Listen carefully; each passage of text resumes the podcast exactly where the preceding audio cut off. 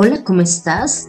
Bienvenido a Conociendo a Dios. Mi nombre es Consuelo Gutiérrez y te estaré acompañando en este podcast, en donde conocerás más de Dios y cómo llevar a la práctica tu vida de fe.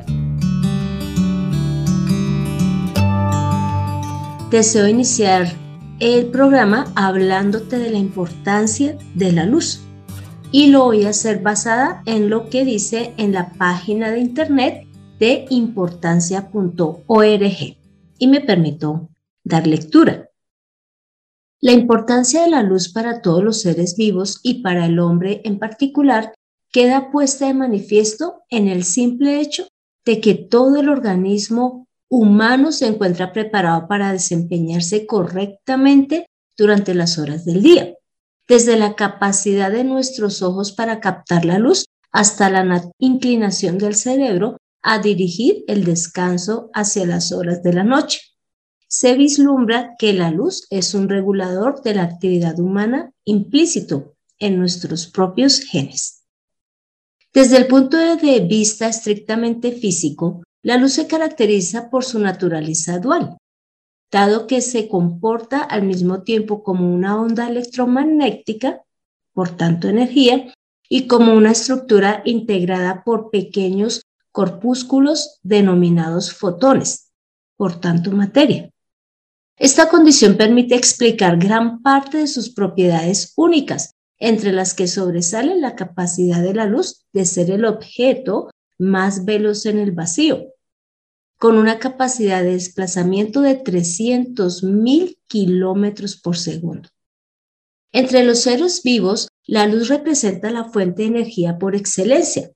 Su importancia se percibe en la capacidad de los vegetales, las algas y algunos microorganismos para convertir la energía lumínica procedente del sol en energía química. Este proceso se conoce como fotosíntesis e involucra la conversión de moléculas inorgánicas, dióxido de carbono, agua, en moléculas orgánicas, como la glucosa, la clorofila actúa como molécula intermediaria para captar de la energía procedente de la luz. Por otra parte, incluso los animales más primitivos presentan receptores capaces de reconocer y aprovechar la luz. En las formas de vida más evolucionadas se observan ojos cada vez más complejos. En el caso particular de los animales nocturnos, la capacidad de captación de la luz se incrementa de modo notable para lograr la visualización incluso en condiciones de gran oscuridad.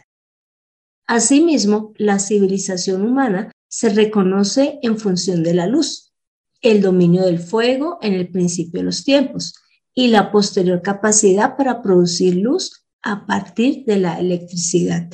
Han permitido la expansión de la tecnología y la productividad en todas las culturas.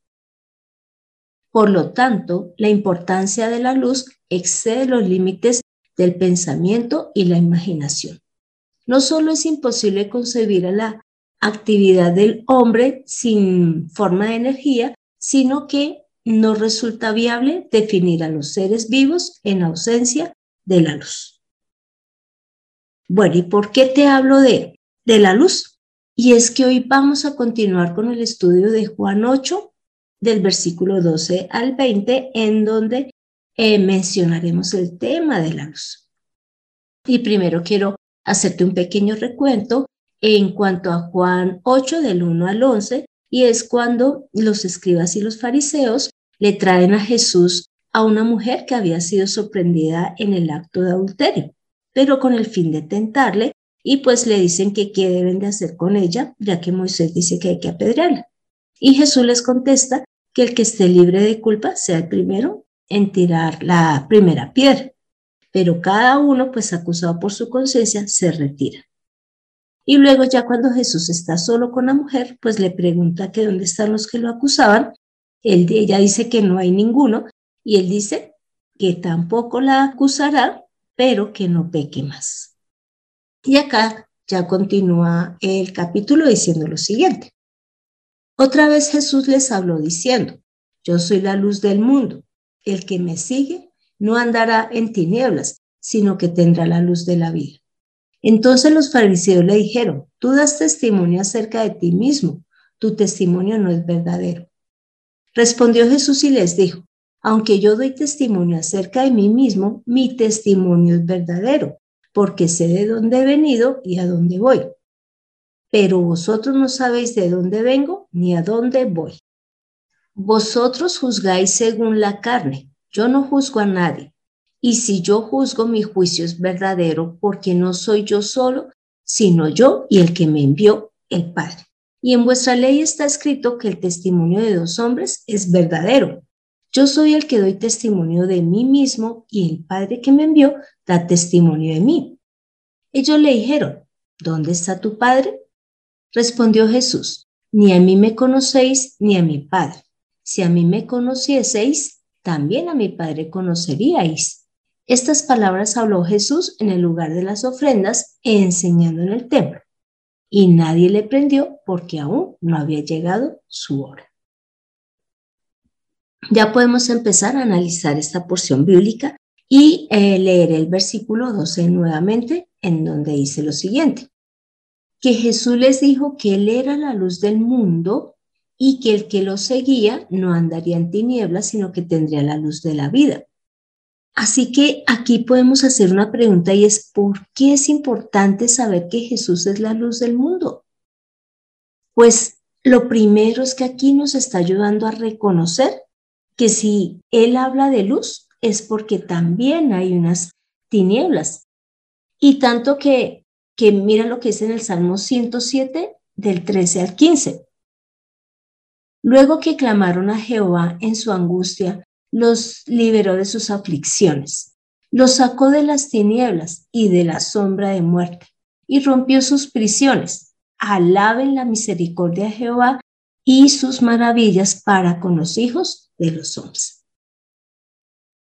Así que aquí podemos ver, Jesús es la luz, pero hay unas tinieblas que traen es muerte y prisión. Por lo tanto, las tinieblas están representando es a Satanás. Así que esa es una de las importancias de saber que Jesús es la luz porque a Él es a quien debemos de buscar. Lo segundo por lo cual debemos eh, saber que Jesús es la luz es porque de esa manera le seguiremos a Él y ya no andaremos sin tinieblas. Como nosotros vimos en la introducción, la luz es supremamente importante para la supervivencia de toda la creación de Dios, tanto de los animales, los vegetales, pues, y de los hombres. Así que no andar en luz significa la muerte. Por lo tanto, en nuestro caso, en la parte espiritual, debemos de seguir a Jesús para que no andemos en tinieblas o en muerte espiritual. Lo tercero, en cuanto a la importancia de saber que Jesús es la luz, es porque entenderemos que esa luz la recibimos es a través del Evangelio. Mira lo que dice en 2 Timoteo 1, del 9 al 10.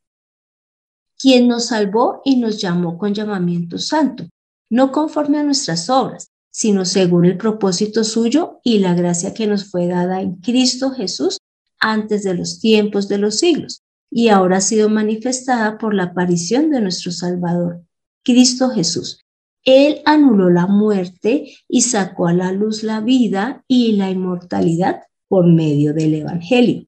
Entonces, esta palabra es maravillosa porque vemos que, vemos de manera clara que Jesús es el que se encarga de anular la muerte, es decir, la obra de Satanás, y sacar a la luz la vida, es decir, esa vida espiritual que solo logramos por Él.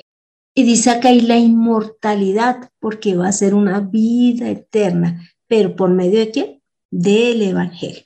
Esa es la parte importante de saber que Jesús es la luz, porque Él nos trajo el Evangelio y así lograremos pues salir a, la luz de vida.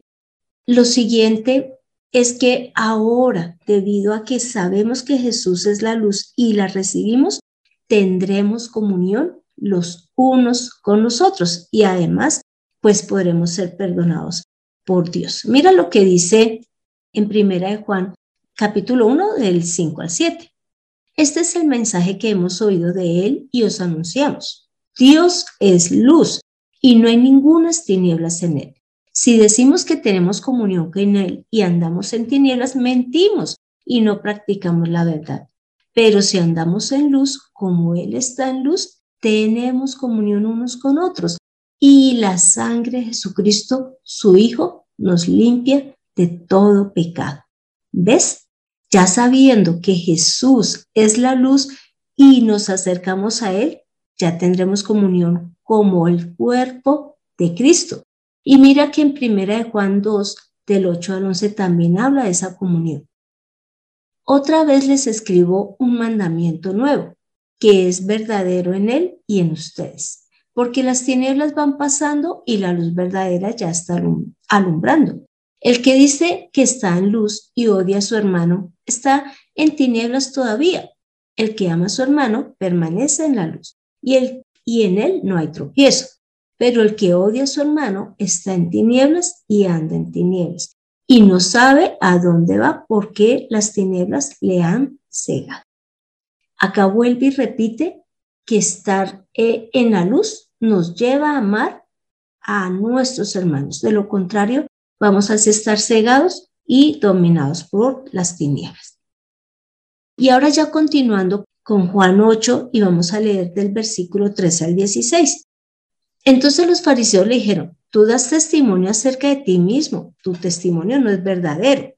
Respondió Jesús y les dijo, aunque yo doy testimonio acerca de mí mismo, mi testimonio es verdadero, porque sé de dónde he venido y a dónde voy.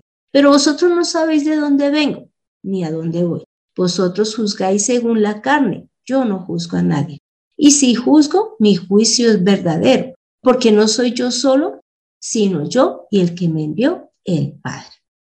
Esta porción bíblica muestra algo muy importante y vital para nosotros, y es que el juicio de Jesús va a ser verdadero, sobre bases reales y que además ahí dice que no lo va a ejecutar él solo, sino con el Padre.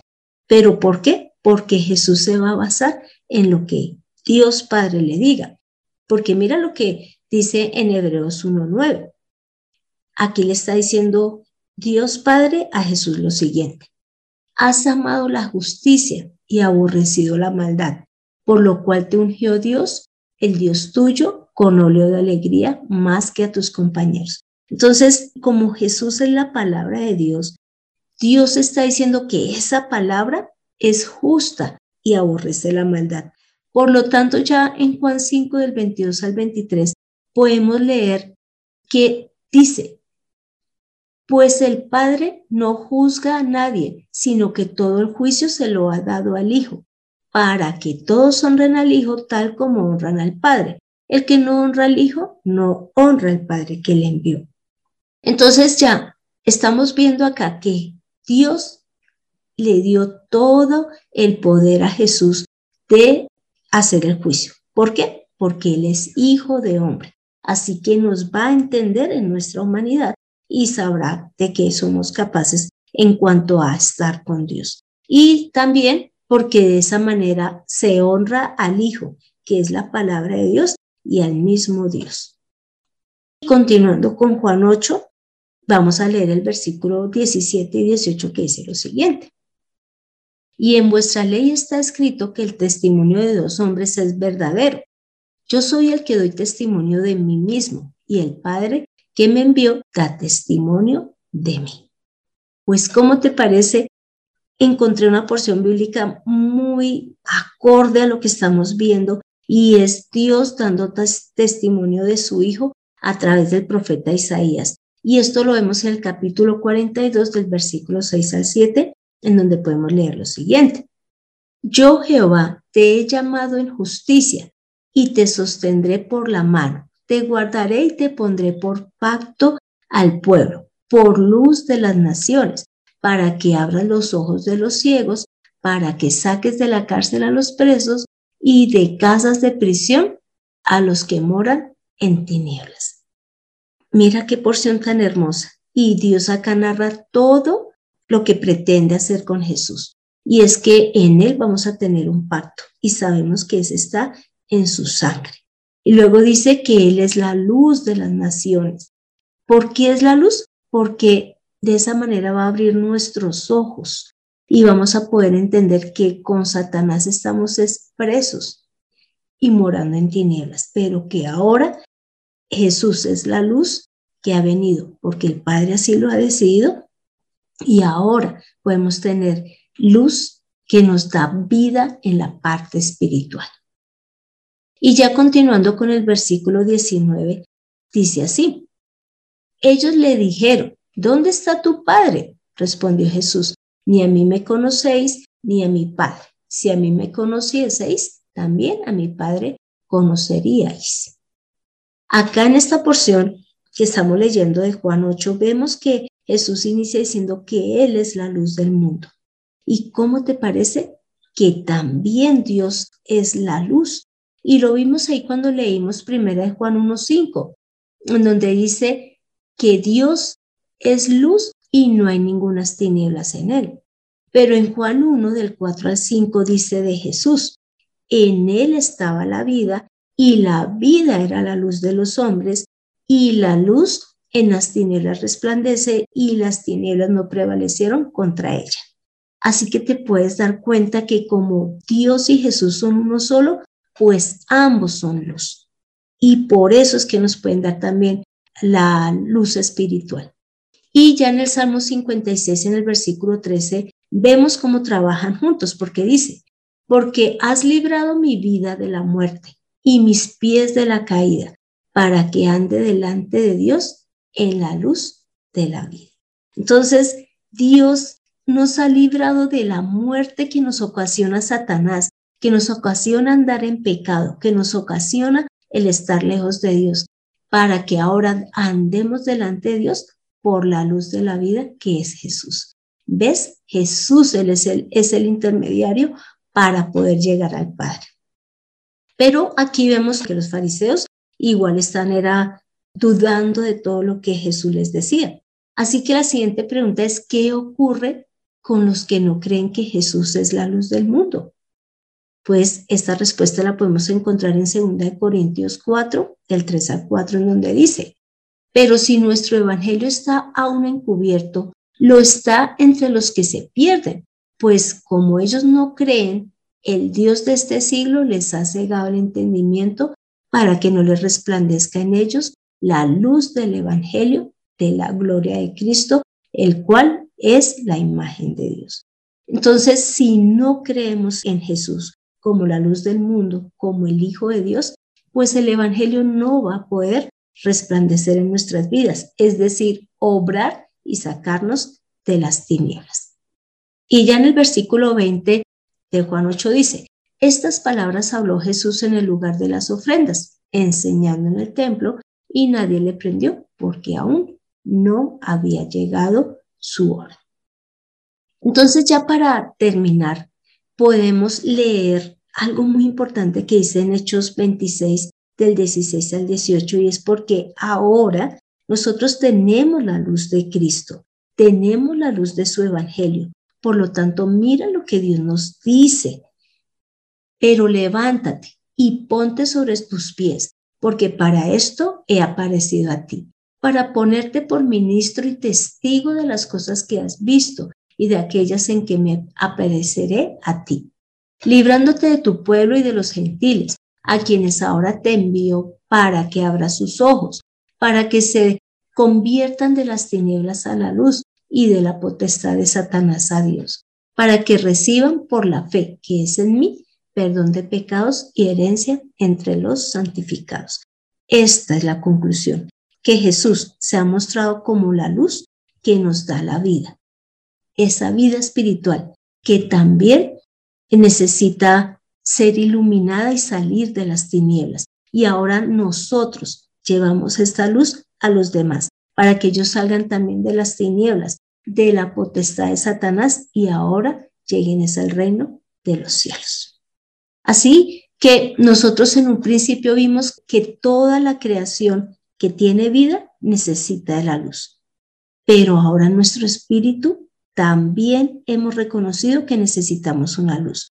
A nuestro espíritu no le sirve el sol, le sirve es Jesús, quien es la luz de nuestro espíritu. Así que te invito a esta oración final. Padre amado, gracias por permitirnos entender que Jesús es la luz de nuestro espíritu. Gracias por mostrarnos que hay unas tinieblas, que es en donde nacemos, es decir, lejos de ti y sometidos por el pecado. Pero ahora, hoy hemos entendido que nos has enviado la luz, quién es Jesús, y Él va a sacar nuestro espíritu a la vida. Nos va a quitar de las garras y de la prisión que teníamos al estar con Satanás. Y ahora vamos a poder servirte y llevar esa luz a otros para que también ellos sean libres de la oscuridad y de la ceguera espiritual. Señor, a ti es todo el honor y toda la gloria. Hemos orado en el nombre de Cristo Jesús. Amén. Así que tomemos la mejor decisión. Recibamos a Jesús como la luz para nuestro espíritu y tendremos vida eterna. Encuentra sanidad en Conociendo a Dios. Este fue el episodio 150, en donde pudimos ver que hay dos gobiernos, uno que es el de la luz y otro que es el de las tinieblas. Este gobierno afecta nuestro espíritu. Si estamos en tinieblas, estamos en muerte espiritual. Pero cuando llegamos a Jesús, tenemos es vida y vida eterna. Así que te animo para que leas Hechos 26, segunda de Timoteo 1. Y te doy las gracias por el tiempo que dedicas para escuchar este podcast mientras te alistas para salir a tomar el sol. Y no dejes de compartir este episodio con más personas para que ellos también dejen de estar en las tinieblas.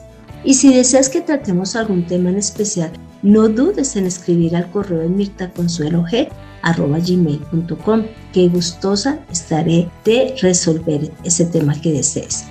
Soy Consuelo Gutiérrez, tu compañera en este camino. Quiero darle las gracias a José Luis Calderón por la edición de este podcast. Desechemos las tinieblas y vivamos en Jesús. Nos vemos en el próximo episodio.